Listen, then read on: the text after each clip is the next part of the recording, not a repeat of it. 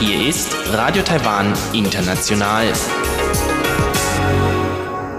Herzlich willkommen bei Radio Taiwan International aus Taipei, Taiwan. Kurz der Programmüberblick, unser 30-minütiges Programm vom Mittwoch, den 31. Juli 2019. Wir beginnen wie immer mit den Nachrichten des Tages, anschließend das Kulturpanorama. Dort Thema ist die Kunstausstellung Tape Art im Songshan Kulturpark. Im Wirtschaftsmagazin geht es um Hintergründe bei den Veränderungen der Exporte, um das Verbrauchervertrauen und um steigende Büromieten im Premium-Bereich.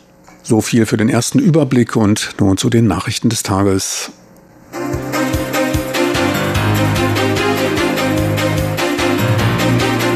Hier ist Radio Taiwan International mit den Tagesnachrichten vom Mittwoch, den 31. Juli 2019. Die Schlagzeilen. China hebt Privatreisen nach Taiwan auf.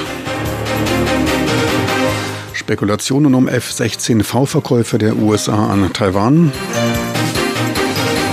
Und Druck aus China. Taiwan-Vertretung auf den Fidschi-Inseln muss Namen ändern. Und nun die Meldungen im Einzelnen.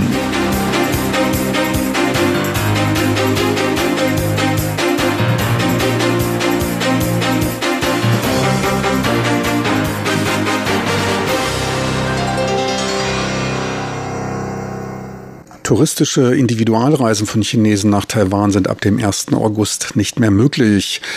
Chinas Ministerium für Kultur und Tourismus gab auf seiner Webseite bekannt, dass angesichts des gegenwärtigen Standes der Taiwan-Straßenbeziehungen man sich entschieden habe, ab dem 1. August Bürger aus 47 Städten keine privaten Reisen nach Taiwan mehr zu genehmigen. Diesen Städten wurde zuvor eine Vorzugsbehandlung eingeräumt. Präsidialamtssprecher Huang Chongxi bedauerte diese einseitige Beschränkung, da Reisen ein wichtiger Weg zur Erweiterung des Horizonts und förderlich für das gegenseitige Verständnis sei. Taiwans MAC verurteilte dies und legte ernsten Protest ein, da es einen Verstoß gegen das von beiden Seiten beschlossene Tourismusabkommen sieht. Der Kontakt solle aber aufrechterhalten werden. Beide Seiten seien verantwortlich für die Gestaltung der Beziehungen. Erstmalig beschränkt China damit seit der Aufnahme direkter Flugverbindungen mit Taiwan Reisen von Individualpersonen. Als Reaktion auf den Regierungswechsel im Mai 2016 in Taiwan reduzierte Peking bisher lediglich die Zahl der Gruppenreisen nach Taiwan.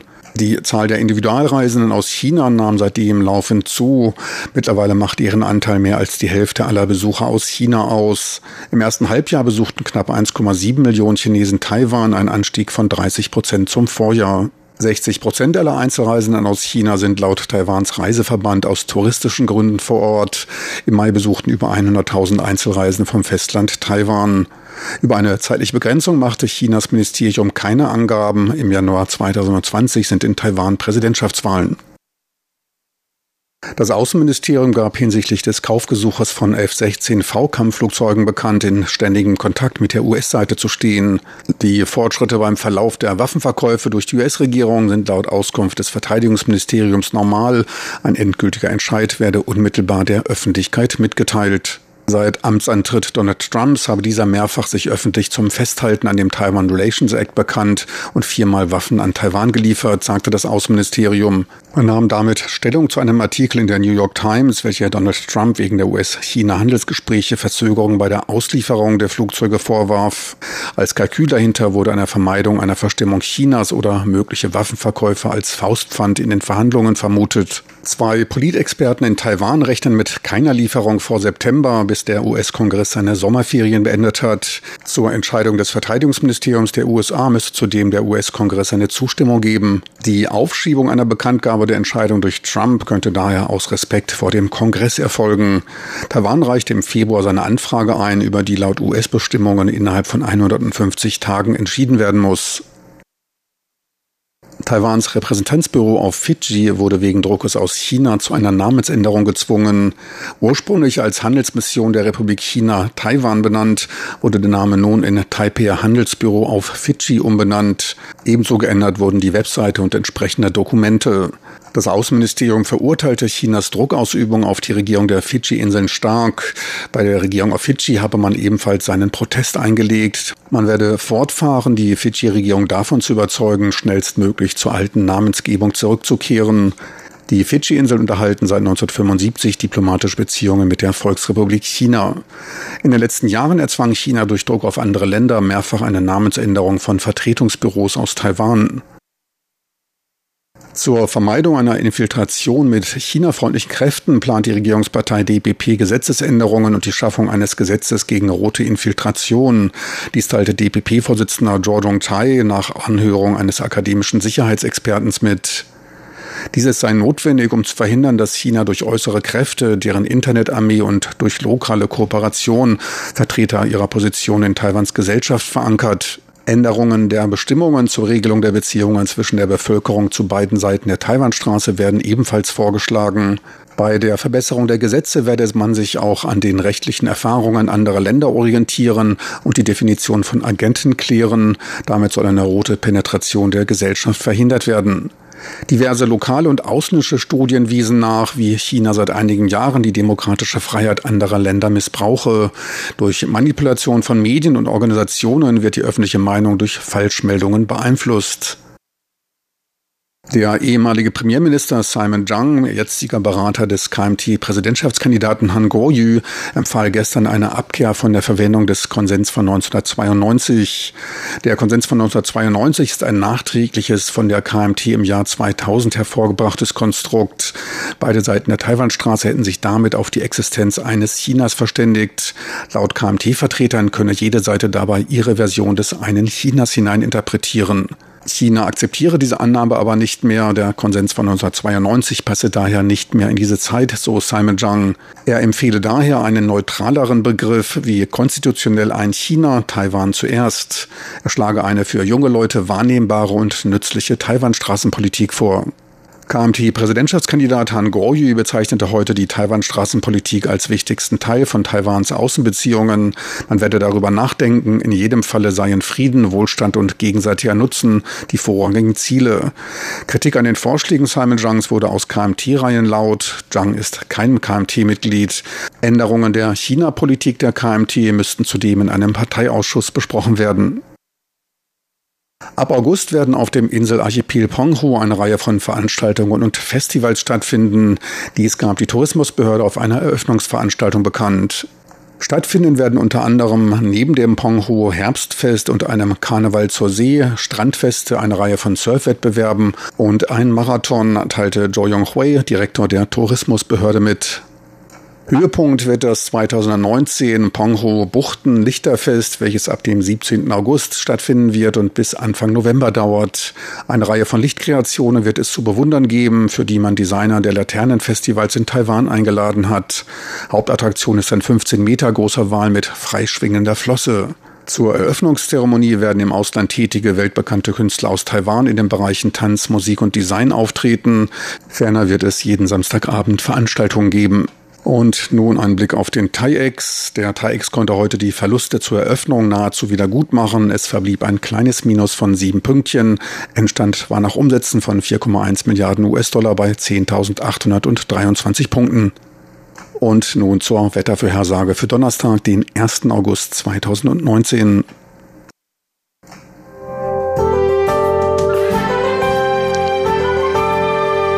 Das Wetter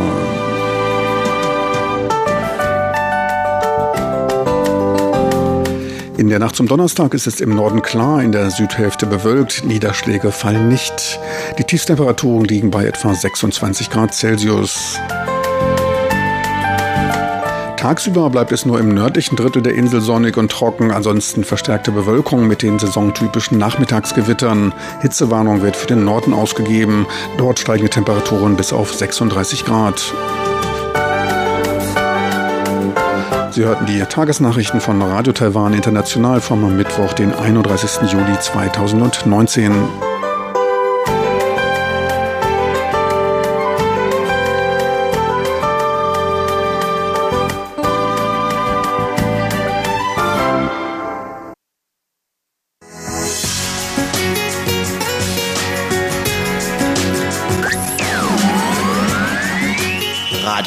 Bahn international aus Taipeh.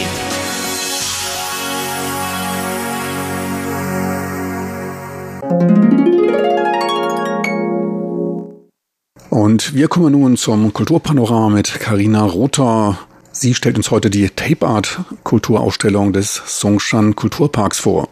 Kulturpanorama auf RTI. 对，那大其实大部分都是在这边做。那这一这一件跟这一件就是有一点错视的。Rich Peng führt mich durch die Kunstausstellung Tape Art im Songshan Kulturpark in Taipei.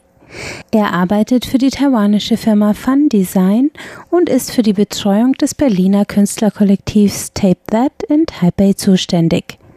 Im Auftrag von Fun Design haben die sechs Mitglieder des Berliner Kunstkollektivs ihre bisher größte Ausstellung auf die Beine gestellt, die seit dem 13. Juli in Taipei zu sehen ist.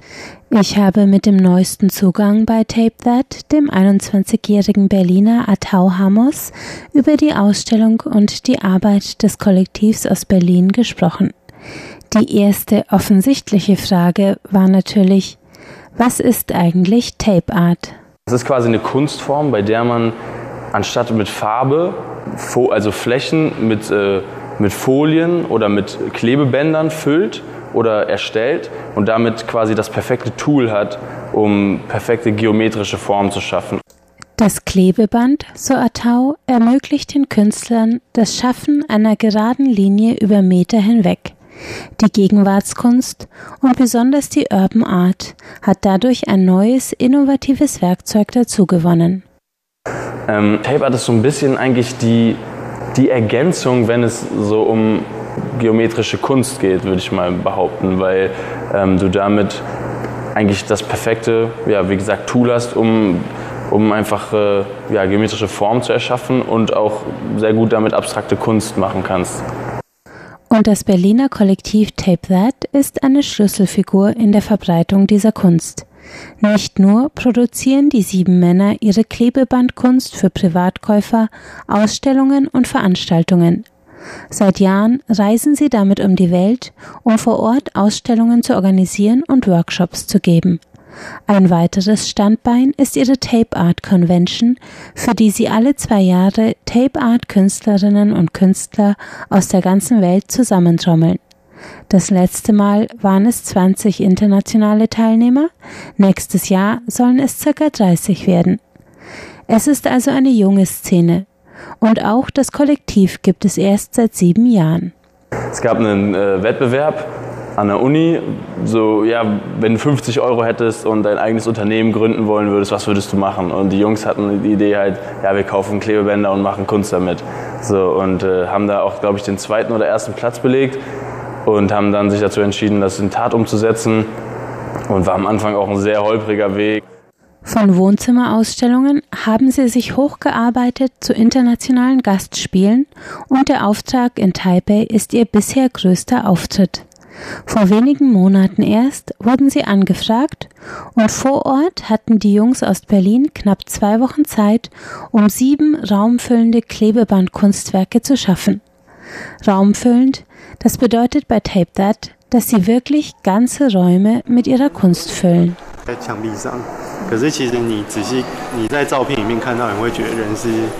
可是其实你仔细你在照片里面看到，你会觉得人是 ich stehe mit Rich vor einem geometrischen Bild, das sich über Boden, Seitenwände und Rückwand erstreckt, von denen mehrere eckige Metallrahmen in den Raum ragen. Rich zeigt mir, dass man das Bild von einem ganz bestimmten Punkt aus betrachten muss. Dann fügt es sich zusammen, die Rahmen werden zu Rahmungen im Bild und die Besucher können mittendrin stehen und sich auf zweidimensionalen Fotografien dann nicht mehr aus dem Bild herausdividieren. Anamorphose nennt das Atau und kann es ohne bildliche Vorführung auch nicht so hundertprozentig erklären. Ähm, zwei Kollegen haben eine Anamorphose gemacht, das heißt, dass du an einem Punkt stehst und ein Bild quasi dreidimensional im Raum funktioniert, wenn du auf einem Punkt dass du dir das Bild anguckst. Also quasi du siehst, siehst ein Bild, was über den Boden und über die Wände geht, aber wenn du von einem Punkt drauf guckst, sieht es so aus, als ob da zum Beispiel eine Form ist, die dann durch den Boden geht. Und das ist nur eines von sieben Raumkunstwerken. Ein Tape Art Raum bietet Jacken und Decken bedruckt mit dem Muster des komplett in bunten Neonschnipseln ausgeklebten Zimmers und lädt so zum Tarnen mitten im Kunstwerk ein. Zwei Räume sind abgedunkelt, in einem bringt Schwarzlicht die regelmäßigen Neonstrukturen von Wänden, Decke und Boden zum Erleuchten, im anderen strahlen pulsierende verschiedenfarbige Lichter die Klebebänder in ihrer Farbe an, so dass das Zimmer im 10-Sekunden-Takt die Farbe ändert. Und das sind nur einige Beispiele. Zu den Tape-Art-Räumen kommen Leinwände verschiedener Größe mit einer Vielzahl von Motiven von Porträts bis Stadtlandschaften. Die bunten Farben der verschieden dicken Tapes geben den Bildern immer einen knalligen, urbanen Pop-Art-Anstrich. Gefüllt haben die Künstler die dreimal zehn Meter große Fläche in knapp zwei Wochen. Die kurze Zeit, um die größte Ausstellung von Tape That bisher zu schaffen, sorgte für viele lange Tage und Nächte. Genau, also es war so, wir sind reingekommen, waren erstmal so total erschlagen, irgendwie dachten, wow, das ist ja echt riesig, das schaffen wir nie. Vor allem, wir hatten nur zwölf Tage, glaube ich, ungefähr.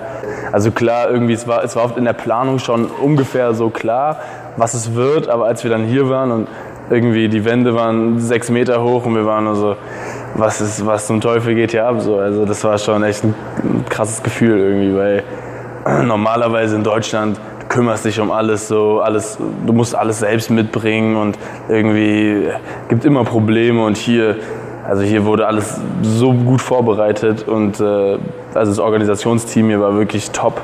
Die haben, also wir mussten wirklich nur Kunst machen. Ähm, ja, und dann haben wir hier ersten Tag gesessen, waren alle so ein bisschen, äh, hatten ein bisschen diesen, diese berühmte Angst vorm ersten Strich, vom, wenn man vorm weißen Papier sitzt und man ist so, okay, was mache ich jetzt? Und vor allem, wenn du weißt, es muss richtig knallen, es muss richtig gut werden. So, äh, genau, und dann haben wir losgelegt und hat sich dann aber erwiesen, dass es doch ganz gut geklappt hat. Am 13. Juli wurde die kommerzielle Ausstellung dann eröffnet und im Shop nebenan gab es sogar passendes Merchandise mit den Motiven der gerade entstandenen Werke. Also wir wussten schon vorher im Vorfeld, was für Merchandise es geben wird, aber wir sind trotzdem durchgegangen und wir waren echt alle so, boah, ich hätte niemals gedacht, dass ich jetzt hier mal so ein Tape Dead, äh, weiß ich, Kartenspiel oder Kissen oder Regenschirm in der Hand halte. Also ja, das war einfach das ist eine ganz andere Behandlung, die man hier als Künstler auch erfährt. Hier wird man total respektvoll als Künstler behandelt. In Deutschland wird man oft sogar so ein bisschen abfällig als Künstler behandelt. Auch das Publikum ist nach Ataus Beobachtung ein etwas anderes. Auch ein viel jüngeres Publikum. Also in Deutschland, äh, die Kunstinteressierten, würde ich sagen, ist eher, das sind eher ältere Leute. Also Urban Art vielleicht nicht so, Graffiti natürlich auch in den jüngeren Kreisen, aber es ist nicht Mainstream, jetzt irgendwie auf eine, auf eine Kunstausstellung zu gehen. Also auf gar keinen Fall. Ich würde sagen, die meisten Jugendlichen gehen eher auf ein Konzert als irgendwie mal in eine Galerie oder so. Ne? Und hier äh, hatte ich aber das Gefühl, dass es schon so ist, dass man als Familie auch mal so einen Familienausflug hier in so eine Ausstellung macht. Also dass es schon was anderes ist. So. Ja. Und was dieses junge Publikum natürlich überall in der Ausstellung tut, ist zu fotografieren. Die Ausstellung mit ihren vielen optischen Täuschungen, Bildeffekten und fotogenen Hintergründen zieht die Generation Instagram nur so an.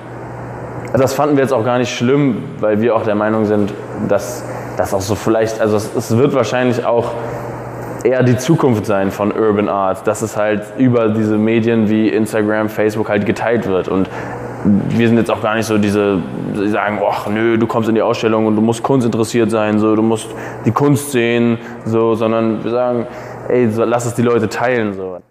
Und teilen, das tut das taiwanische Publikum fleißig.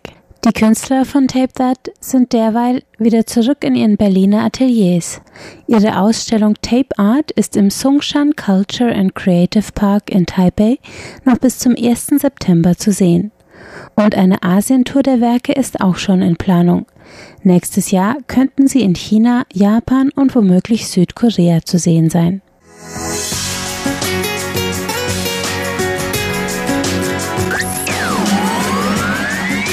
Radio Taiwan, international aus Taipeh.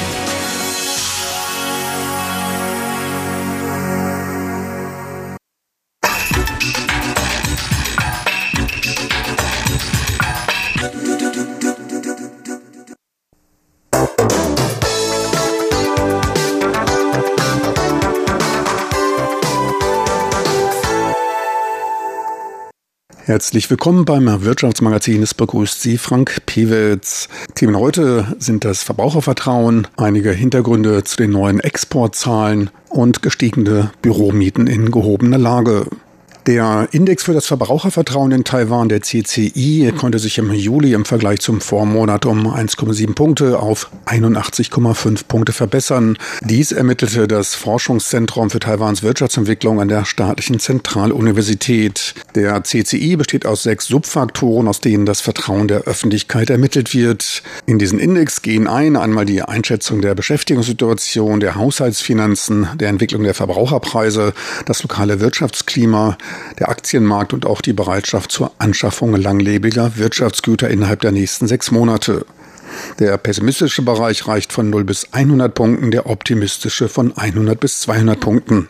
Der Direktor des Forschungszentrums sieht Taiwans Wirtschaft in einer Phase, in der es außen kalt und innen warm sei. Von den sechs Subfaktoren fiel lediglich der Index für die Beschäftigungssituation.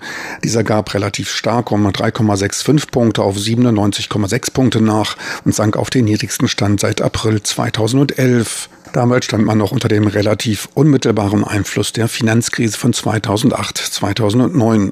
Damit sank der Arbeitsmarkt auch seit langem mal wieder unter den Neutralwert, der bei 100 Punkten liegt, und sagte damit in den pessimistischen Bereich ab.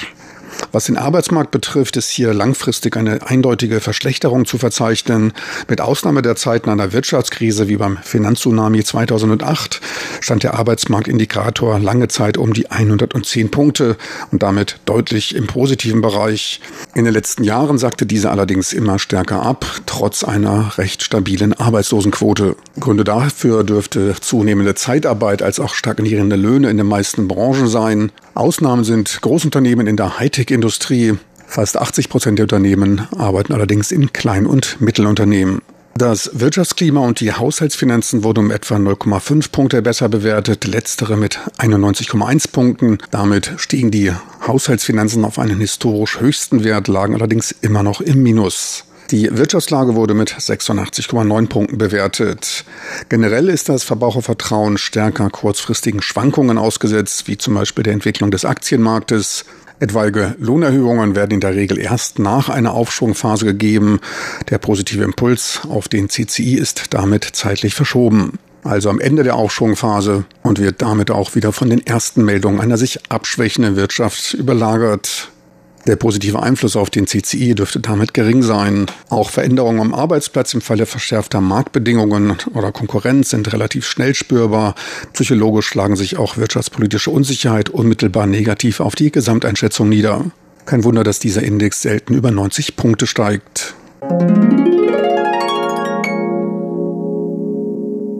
Mit Top-Bürolagen der A-Klasse in Taipei bestehen gute Chancen, weiter steigende Mieteinnahmen verzeichnen zu können, teilte die CBRE-Gruppe, ein Gewerbeimmobiliendienstleister, mit.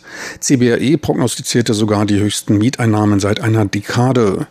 Die durchschnittliche Leerstandquote in Taipei sank auch im zweiten Quartal und damit im fünften Quartal in Folge. Gleichzeitig stieg die Durchschnittsmiete im zweiten Quartal um 3,4 Prozent an. Vergleichsbasis ist das Vorjahresquartal. Für einen Ping, dies sind 3,3 Quadratmeter, mussten in Taipei 2765 Taiwan-Dollar, circa 80 Euro gezahlt werden. Der Quadratmeterpreis lag damit bei etwa 24 Euro. Laut CBAE sollen verstärkt multinationale Unternehmen nach Büroflächen der A-Klasse gesucht haben. 10.000 Ping an neuen Büroflächen wurden in den letzten 18 Monaten vermittelt. Dies übertraf den langfristigen Durchschnitt um das Dreifache. Höchstmieten wurden für Premium-Büros im Chini-Bezirk in der Nähe des 101-Hochhauses, Taipis wichtigsten Geschäftsbezirk, erzielt. Dort wurden im zweiten Quartal mit 3.428 Taiwan-Dollar, circa 110 US-Dollar pro Ping, beziehungsweise 30 Euro an Miete gezahlt. Angesichts des begrenzten Angebots an Büros in Premiumlagen rechnet man in den nächsten beiden Jahren mit einem Absinken der Leerstandsquote auf zwei Prozent. Gleichzeitig sinkt der Preisverhandlungsspielraum. Da dürfte man Dienst in eigener Sache machen. In der asiatisch-pazifischen Region belegte Taipei damit im ersten Quartal den 18. Rang. Im Central-Bezirk Hongkongs sind 320 US-Dollar zu zahlen, in Kowloon knapp 210. In Pekings Finanzstraße bzw. dem zentralen Geschäftsbereich liegen die Büromythen der A-Klasse um die 180 US-Dollar damit über Tokios Marunouchi-Otemachi-Region. Dort sind 167 US-Dollar pro Quadratmeter zu entrichten. Danach folgt Neu-Delhi in Indien. Dort liegt die Durchschnittsmiete am Connaught Place bei 144 US-Dollar. Im Pudong-Bezirk Shanghai sind 128 US-Dollar zu entrichten. Singapur erscheint mit 114 US-Dollar richtig günstig. In Seouls zentralem Geschäftszentrum sind es 104 US-Dollar pro Quadratmeter. Wer also seine Asienzentrale in Taipei errichtet, zahlt damit etwa ein Drittel der Miete wie in Südkorea und nur ein Zehntel des in Hongkongs Toplage zu entrichtenden Mietzinses. Zudem sind von Taipei aus innerhalb von maximal drei bis vier Flugstunden fast alle wichtigen Metropolen Asiens zu erreichen.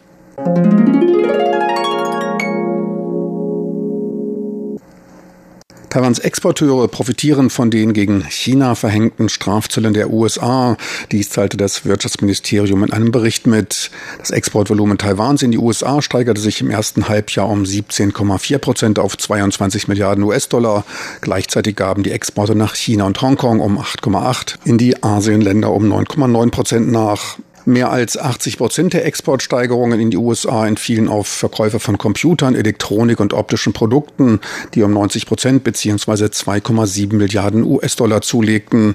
Es handelt sich dabei um die am stärksten von den US-Strafzöllen betroffenen Produkte. Diverse in China tätige Unternehmen aus Taiwan verlagerten daher Teile der Produktion nach Taiwan zurück. Dies schlug sich im ersten Halbjahr in einem höheren Output nieder, der bei Computern, Elektronik und optischen Produkten um ein Sechstel stieg. Die Produktion im Bereich Netzwerkausrüstung legte um 45 Prozent zu. Bei Servern war eine Vervierfachung zu verzeichnen. Elektrische Geräte und Maschinenausrüstung aus China sind ebenfalls von Strafzöllen betroffen, was die Exporte Taiwans in diesen Bereichen in den ersten sechs Monaten um 16,2 bzw. 8,9 Prozent ansteigen ließ. Neben Taiwan profitierten auch Singapur, Südkorea und Japan vom US-China-Handelskrieg. Dort legten die Exporte um 9,5, 7,2 bzw. 3,8 Prozent zu. Welchen Anteil die nach Taiwan zurückgekehrten Unternehmen am Exportanstieg hatten, ging aus dem Bericht nicht hervor. Doch werfen wir einen aussagekräftigeren Blick auf die Entwicklung der gesamten Exporte Taiwans. Diese gaben laut den Zahlen der Außenhandelsbehörde um 3,4 Prozent auf 158,2 Milliarden US-Dollar nach. Sie fielen damit nicht so stark wie der Kursverlust des Taiwan-Dollars gegenüber dem US-Dollar. Dieser lag nämlich bei 4,9 Prozent. Taiwans Produkte wurden dadurch auf dem Weltmarkt billiger. Die Exporte nach China und Hongkong, beide werden in der Regel zusammen betrachtet, da der Großteil der nach Hongkong gelieferten Waren letztlich in China landet, sanken um 8,8 Prozent auf 61,2 Milliarden US-Dollar. Und das bedeutete konkret einen Rückgang des Exportvolumens um 5,9 Milliarden US-Dollar. Zwar stiegen die Exporte in die USA um 17,4 Prozent, allerdings wertmäßig nur um 3,3 Milliarden US-Dollar. Rechnet man den Exportrückgang nach China mit ein, so verbleibt ein Negativsaldo von 2,65 Milliarden US-Dollar. Von den Strafzöllen ist Taiwan nämlich auch indirekt betroffen, nämlich als Komponentenlieferer für chinesische Produkte, die auf dem amerikanischen Markt abgesetzt werden. Und das lässt dann eben die Exporte nach China und Hongkong sinken. In China den Binnenmarkt bedienende Tochterfirmen taiwanischer Unternehmen, speziell Ausrüster, sind ebenfalls indirekt durch die Strafzölle geschädigt. In China investiert man jetzt vorsichtiger. Dies bekamen die Maschinenbauer bereits zu spüren. Korrekterweise muss es daher heißen, dass die negativen Auswirkungen der US-Strafzölle zum Teil durch erhöhte Exporte aus Taiwan abgemildert werden konnten.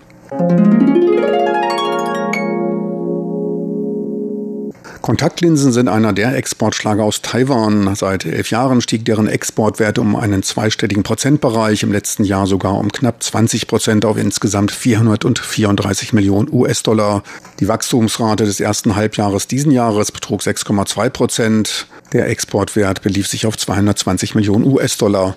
Hauptantreiber dieses Absatzbooms sind die überaus populären Einwegkontaktlinsen. Taiwans Hersteller können diese um einiges billiger als Hersteller in Europa oder den USA anbieten. Eindeutig größter Markt ist aber Japan. Dort gingen im letzten Jahr knapp 60 Prozent der Gesamtexporte hin. Im ersten Halbjahr stieg der Anteil sogar nochmals um etwa 4 Prozent. Doch auch die Exporte nach China, Europa und den USA legten ordentlich um 41,5, 46 bzw. 32,7 Prozent zu. Kontaktlinsen machen gut zwei Drittel der Jahresproduktion der Brillenindustrie aus und sind der größte Wachstumstreiber der Branche.